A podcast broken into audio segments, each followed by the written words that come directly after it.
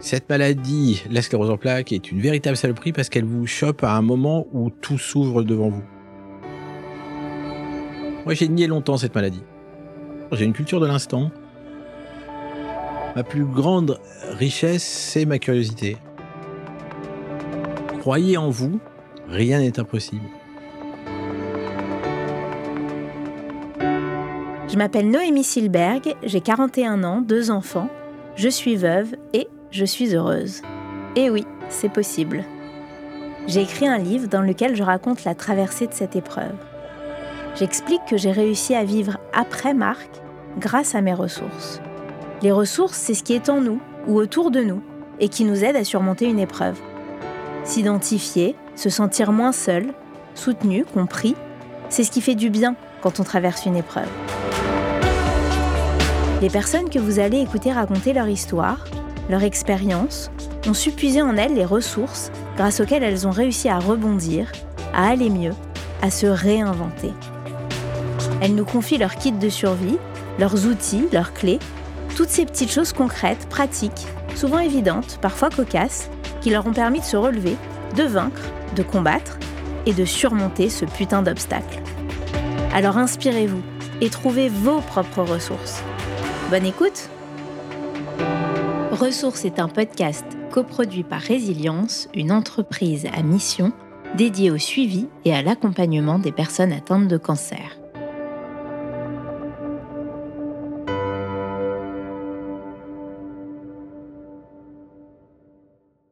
Beaucoup d'entre vous ont grandi comme moi avec cette réplique culte, certes peu élégante, mais hilarante, dont il est l'auteur. Quand je suis content, je vomis. Dominique Farrugia, c'est une joie de vivre et un rire communicatif derrière lesquels on trouve un homme sensible, profond et cultivé. Pour ceux qui l'ignoreraient, Dominique Farrugia est évidemment acteur, mais il est aussi producteur, réalisateur, il a été PDG de Canal, il est à l'origine de deux chaînes de télévision, il a lancé la carrière de nombreux humoristes et il est décoré de la Légion d'honneur. Il porte un amour immense à sa femme Isabelle, il a un sens aigu de la famille et une fidélité exemplaire à ses amis et aux personnes qui lui sont chères.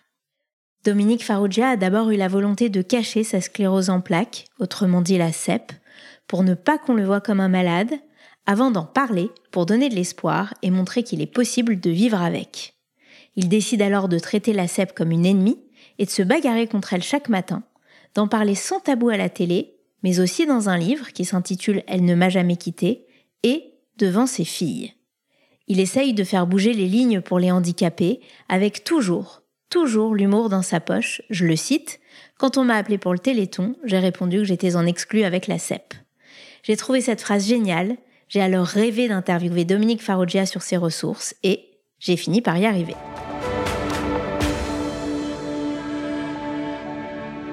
Dominique, j'aimerais partager avec vous cette phrase de Romain Gary qui m'est chère et qui m'émeut à chaque fois que je la mentionne.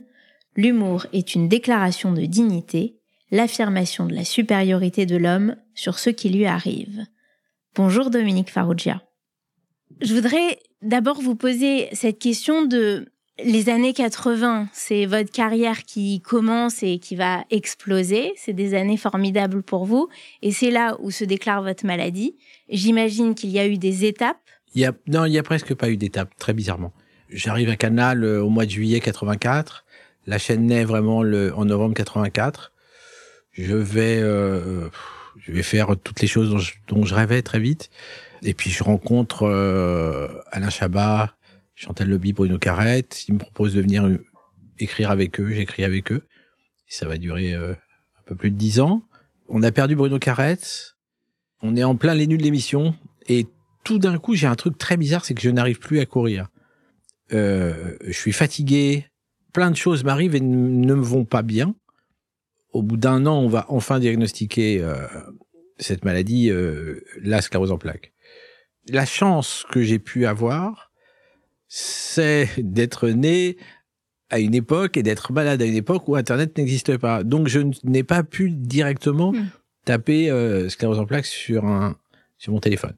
Est-ce que ça m'a aidé? Je sais pas. Je pense que euh, je pense que j'ai pris ma maladie un peu, euh, un peu à la légère parce que parce que c'était extraordinaire d'avoir euh, d'avoir 29 ans et d'être en pleine ascension avec les nuls et puis euh, d'arriver à faire euh, à être payé beaucoup d'argent pour faire ce que j'aime. Pour vous marrer. Pas que non, si je n'avais fait que de m'amuser, ça aurait été une salmanie. Non, c'est de travailler beaucoup, d'écrire beaucoup et de s'amuser, oui, en travaillant bien sûr et à prendre du plaisir. Mais je vous assure, écrire 50 minutes toutes les semaines, c'est un boulot gigantesque gigantesque. Donc oui, on s'amusait.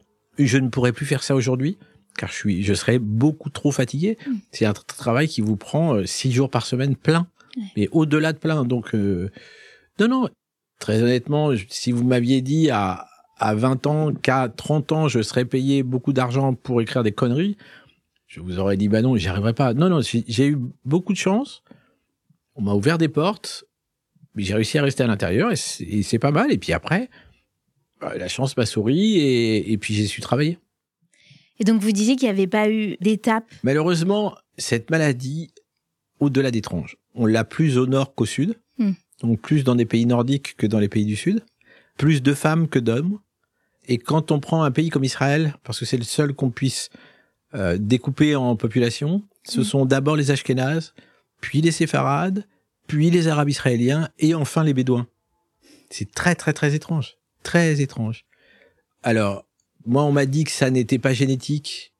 J'avais peu de maladies neurologiques euh, dans ma famille, à part ma maman qui a souffert d'une euh, maladie qui s'appelle euh, accord de Lewy. Corps de Lewy, pardon.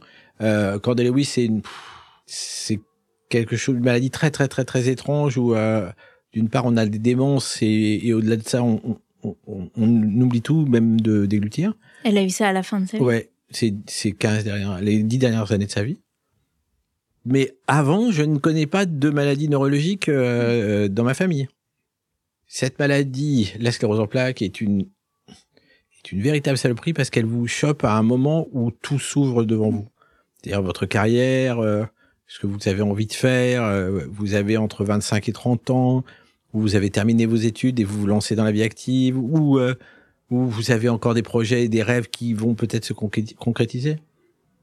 Euh, Aujourd'hui, il y a plus de traitements qu'il n'y en avait euh, il y a plus de 30 ans maintenant, puisque ça fait presque 32 ans que je suis malade. Euh, il n'y a pas de... Moi, j'ai nié longtemps cette maladie. Mais je l'ai nié à dessein. Je l'ai nié pour dire, euh, allez, vous m'empêcherez pas de travailler, je vais pas dire que je suis malade, c'est pas grave, ça se voit pas trop.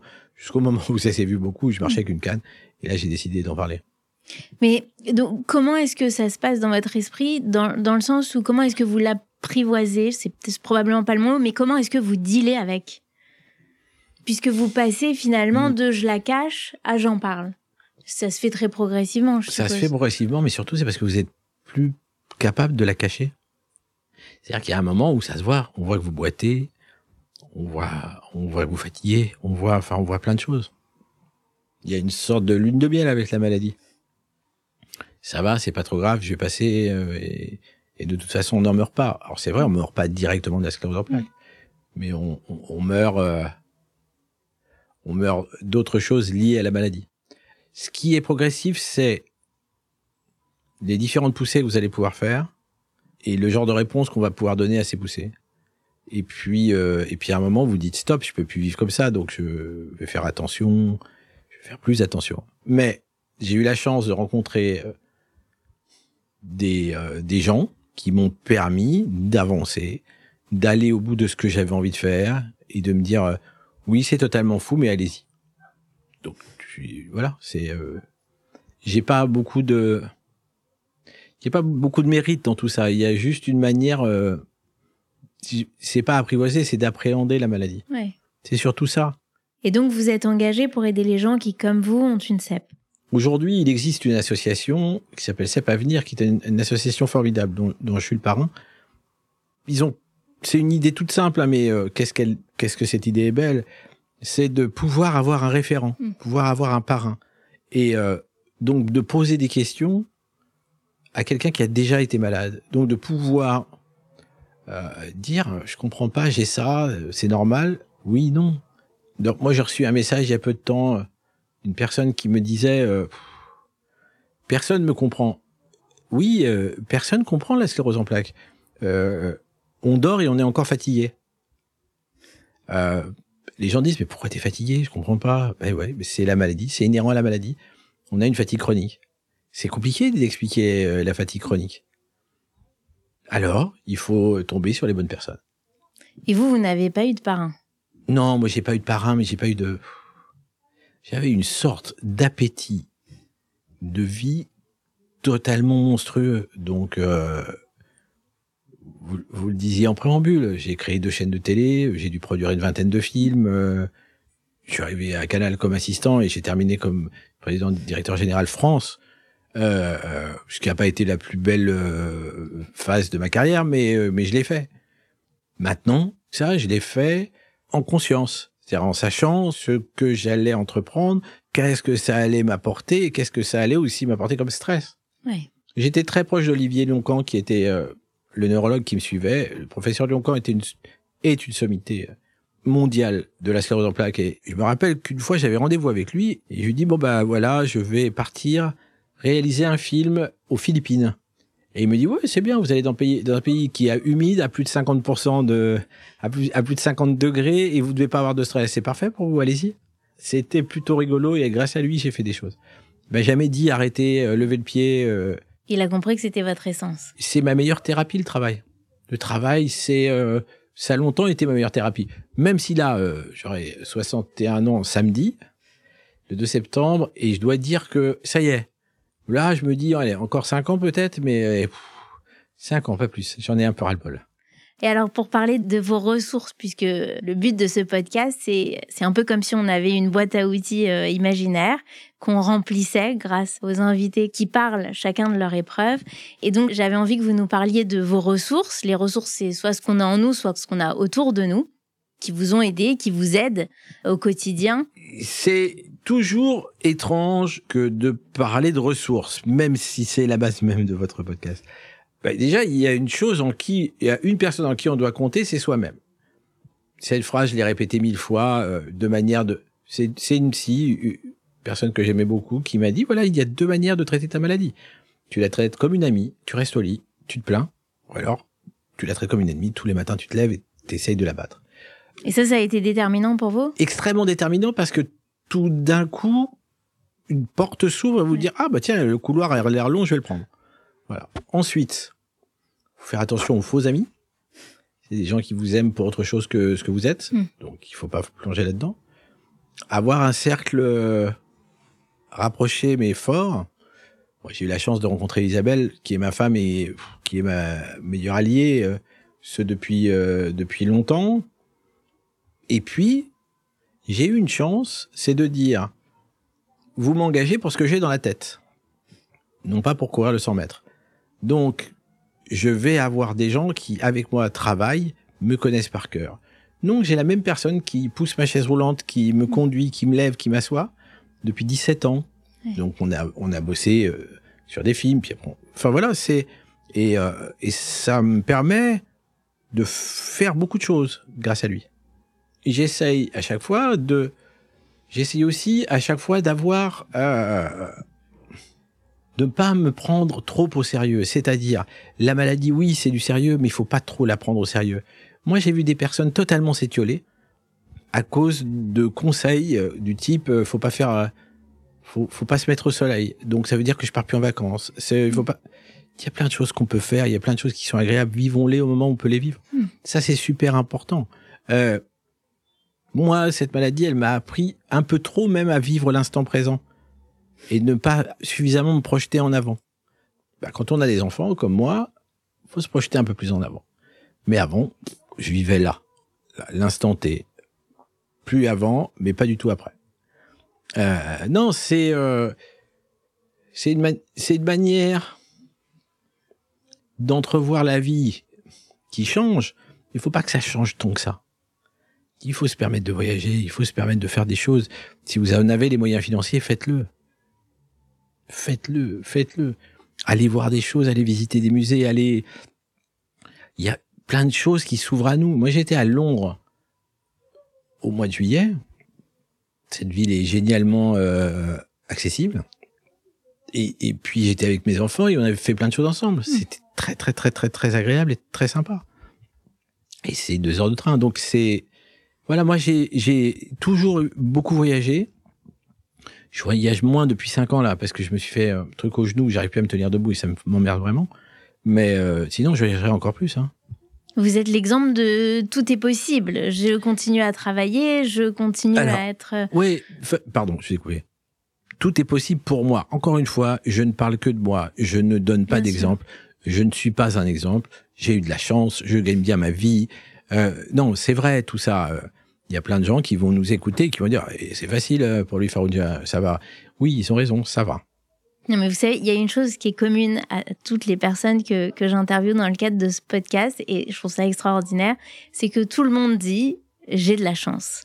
Et je crois qu'on se rend compte de la chance qu'on a quand on est confronté à une épreuve et que finalement on voit plus la vie de la même manière. Oui, mais il faut toujours penser aux autres. Euh, parce que ceux qui vont vous écouter peuvent se dire, mais ouais, c'est facile pour lui. C'est facile pour lui. Et ils ont pas tort. C'est pas qu'une question de moyens financiers. Non, je parle pas de ça. Je dis c'est facile pour lui parce que c'est marrant. Je parlais avec avec ma fille l'autre jour qui me dit elle, elle commence à se demander ce qu'elle veut faire. Elle a 13 ans. Et puis elle me dit mais comment t'as fait du cinéma? Donc je racontais euh, par tous les échelons par lesquels je suis passé, euh, comment j'ai découvert que j'avais envie de faire ce métier-là, comment j'avais découvert que ce métier-là était peut-être possible pour moi, etc., etc., etc. Elle m'a répondu à un truc très mignon. Elle fait bah c'est long. Voilà. C'était. Mais c'est vrai que j'ai eu dans j'ai eu de la chance dans ma maladie, c'est-à-dire que j'avais vraiment envie d'être batteur et j'avais envie de jouer de la musique. Mhm. Et puis tout d'un coup, j'ai découvert l'écriture et l'écriture de sketch. Et ben ça m'a sauvé. Aujourd'hui, heureusement que j'écris des sketchs et que je suis pas dépendant d'une batterie, parce que je pourrais plus en jouer. Donc voilà, ça s'appelle de la chance. Et alors justement l'écriture. Vous avez eu la volonté d'écrire ce livre, elle ne m'a jamais quitté. Est-ce que ça a été une étape par rapport à la maladie? Est-ce que ça a libéré quelque chose? Est-ce que ça a été cathartique pour vous? Alors, c'est un accouchement très douloureux. Pourquoi? Parce que j'avais pas envie de parler de, de mon enfance, j'avais pas envie de parler de ma famille, et puis on m'a dit, bah, mais si tu racontes pas le début, tu peux pas raconter la fin. J'ai beaucoup bossé avec celle qui méditait, où elle m'a renvoyé réécrire, euh, re- renvoyer, re- voilà. Euh, j'avais surtout envie d'av- de pousser un petit coup de gueule sur euh, comment était traité le handicap en France. Et bon, voilà, ça n'a pas fait beaucoup avancer les choses, mais au moins on en a parlé. Moi, je suis sûr d'une chose, c'est que euh, euh, tant qu'on n'aura pas une, une véritable volonté politique de faire euh, avancer le handicap en France, euh, invisible ou, ou visible, euh, bah, rien ne se fera. Hmm. Rien ne se fera. Donc, ce bouquin était là pour deux choses. D'une part, parler de ma parler de ma vie avec ma sclérose en plaques. Parce que si j'y arri- si j'y suis arrivé, peut-être que d'autres pourront le faire. D'autre part, pouvoir avoir un chapitre entier pour parler du handicap. De, et de tout ce que ça peut entraîner. Et donc vous avez donné du sens d'une certaine manière. C'est aussi de faire de son épreuve un combat. A posteriori, oui, mais, mais non quand je l'ai C'est fait. pas pour ça que vous l'avez fait. Non, quand je l'ai fait, c'était surtout pour ces 30 dernières pages D'accord. où je parle vraiment du handicap. Et vous avez un, un lien euh, particulier avec euh, le judaïsme, un Mhm. lien fort. Il y a une expression, c'est le gamzou letova. Je ne sais Mhm. pas si vous savez ce que non, c'est. allez-y. C'est aussi pour du bon. Mhm. C'est-à-dire que même de quelque chose de difficile, ça apporte de la force. Et je vous ai lu et écouté, c'est dans ce sens-là que vous dites, ça m'a donné encore plus de force et ça m'a donné davantage de, de volonté de- de- d'arriver à, à mon but. Et les choses arrivent pour quelque chose. Alors, tout ça n'est qu'une réflexion a posteriori. Et il y a vraiment aucun a priori. C'est, c'est, euh, je me dis que je ne me serais jamais donné autant de mal si j'avais pas été malade Mm. pour monter comédie et comédie qui est une chaîne qui, qui est pour moi euh, une des plus belles choses que j'ai pu faire dans ma vie. Je pense qu'il y avait, un, il y a un mélange de, euh, de, de, de, de folie, euh, de corticoïdes et, et, et, et d'insouciance qui ont fait que bah, j'ai réussi à faire ce truc-là. Euh, mais c'est vrai que j'y ai trouvé vraiment un équilibre. euh, j'ai trouvé un équilibre dans tout ça. J'ai trouvé quelque chose qui qui m'apportait de la joie et qui m'apportait du bonheur et qui me et qui me comblait.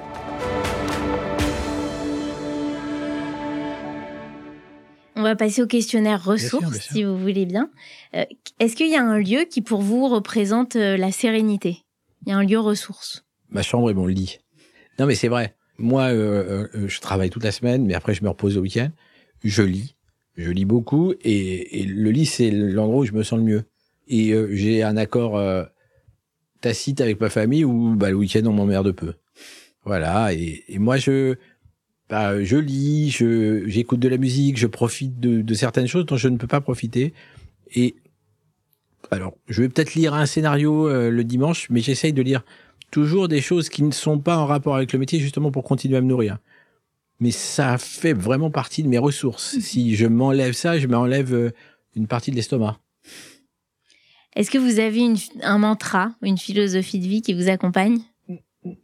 Non, euh, alors, je j'ai aucune philosophie de vie à part celle de l'instant, c'est-à-dire j'essaye d'être heureux, j'essaye de, de, capturer des moments qui me plaisent et euh, on en parlait tout à l'heure, j'ai une culture de l'instant. J'adorais cette phrase de Vincent Lindon qui me disait un jour m'embête pas là, je suis en train de me fabriquer un très bon souvenir. C'est joli. Euh, est-ce que vous avez un objet ou un gris-gris qui vous donne non, de la Non, non, j'ai aucun gris-gris, aucun objet. J'aurais trop peur de le perdre. Ah non, non, jamais.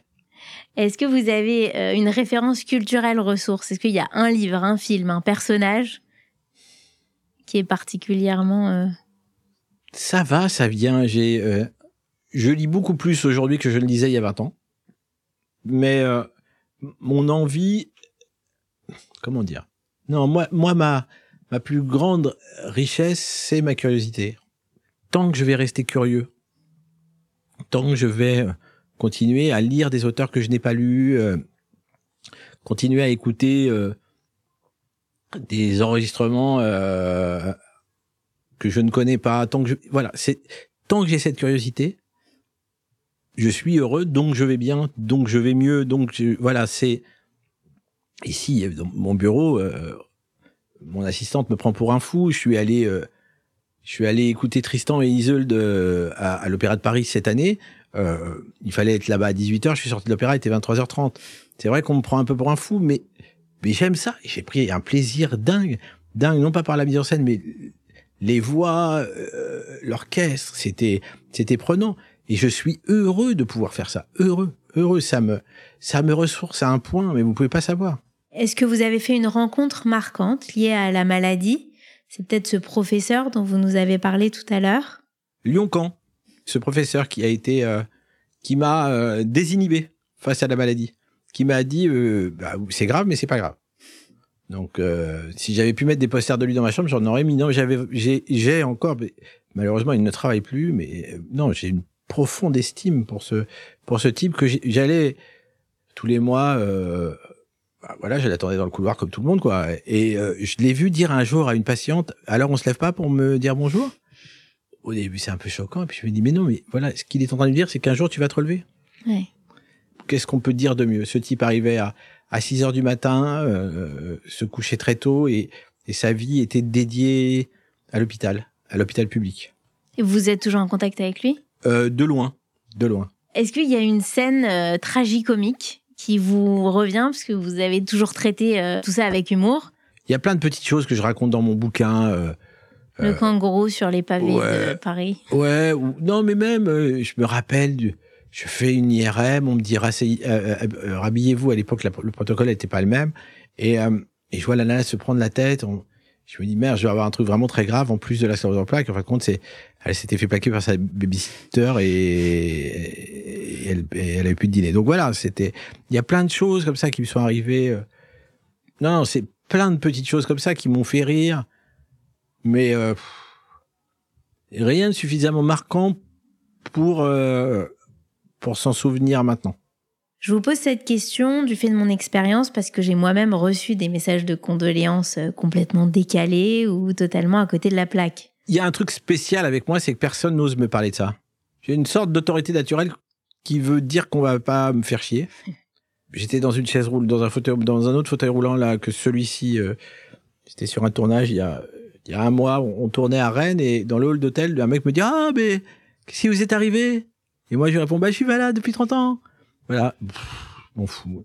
Les, mais euh, non, il y a plein de petites anecdotes qui sont connes. Un mec dans un hôtel qui m'a dit mais je ne savais pas que vous étiez autant dans, autant handicapé. De lui dire qu'il n'y a pas d'échelle de Mm. handicap comme euh, il y a l'échelle de Richter. Pff, voilà, moi ça me Bon. Ça coule. ça coule. Il faut que, de toute façon, Il faut que ça coule. il faut que ça coule parce que sinon on, on se prend la tête. Je pense que c'est ma femme qui verra euh, les mots qu'on lui enverra et, et, et voilà plus que plus que moi je les dirais, je pense. Comment euh, est-ce que vous compléteriez cette phrase euh, L'épreuve rend. Est-ce qu'elle rend plus fort? J'en sais rien. J'en sais rien. Je n'aime pas l'épreuve. Je n'aime pas souffrir. Je n'aime pas avoir mal. Je rêve de courir le 100 mètres. Je voilà. Enfin, Hmm. très honnêtement, si j'avais pu me passer de cette maladie, je m'en passerais. Maintenant, je vis avec elle. Elle est plutôt chiante. Là, j'ai des aujourd'hui des douleurs qui sont des dommages collatéraux, c'est-à-dire que passer trop de temps dans un fauteuil roulant, trop de temps avec des béquilles, bah euh, ma colonne vertébrale est pas en bon état. euh, j'ai des douleurs lombaires euh, abominables. Dimanche soir, j'étais une sorte de j'étais une sorte de tortue sur le dos, j'arrivais plus à me bouger. Voilà. Après, ce que moi j'essaye de dire à ceux qui sont malades aujourd'hui, vivez votre expérience, n'écoutez pas les autres. Et, euh, et l'autre jour, je m'adressais à une classe de, de, de, de, gens qui étaient tous dans des études euh, pour faire de la production. Et, et moi, je leur ai dû dire, un- j'aime leur dire une chose, croyez en vous, rien n'est impossible. Si vous vous en sentez capable, peut-être que vous arriverez à le faire. Croyez en vous. Croyez en vous. Il y a une phrase très jolie d'un rabbin un jour qui, à qui je dis, mais comment je crois en Dieu? Il me dit, tu crois en l'amour? Ah, je dis oui. Alors peut-être tu peux croire en Dieu. Pas mal. Et alors, est-ce qu'il y a un outil en particulier que vous voudriez mettre euh, dans notre boîte à outils imaginaire? La création est quelque chose qui sublime tout. Ou créer ou assister à la création, c'est tout d'un coup génial. Donc, pouvoir continuer à se bouger, même en étant immobile. C'est-à-dire continuer à voir, à écouter, à lire, à se nourrir de choses écrites et jouées par d'autres, ça c'est super important. Maintenant, on n'est jamais à l'abri d'une bonne idée, et de la coucher sur le papier, c'est toujours intéressant. Et puis se dire peut-être que cette idée, elle va durer ou elle va pas durer. Ou peut-être se dire que, ah, j'adore euh, cette sonate de, de Mozart. Ah, bah tiens, sur mon application euh, Apple, il y en a, il y a 108 versions. Et ben, je vais écouter les 108 versions, et peut-être qu'il y en a une qui me plaira plus que d'autres. Et ben, vous passez des journées incroyables. Vous passez des journées incroyables. Ça veut dire aussi de compter sur soi. Mm. Moi, je pense que compter sur soi avant de compter sur les autres, c'est très très important, surtout lorsqu'on est malade. Parce que euh, les autres, au bout d'un moment, ils en ont marre. Et je les comprends. Est-ce que vous avez une chanson ressource Une chanson qui vous fait du bien? Euh, j'en ai plein, j'en ai plein.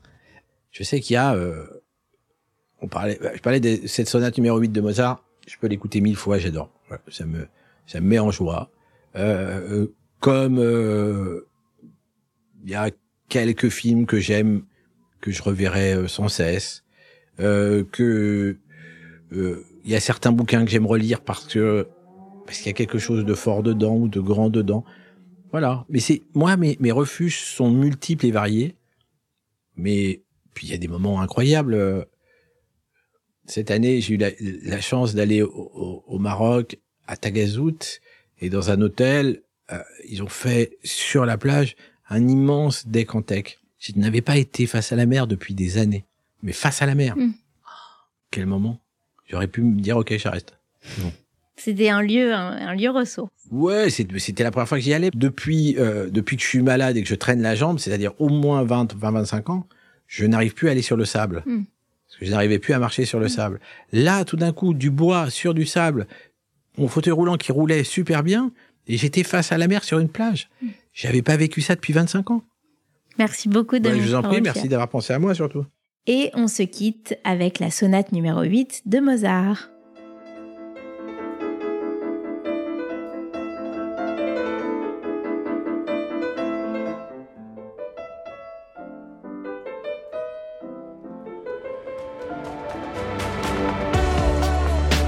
Je voudrais remercier Dominique qui m'aide à remplir cette boîte à outils que je complète et que je partage avec vous à chaque épisode.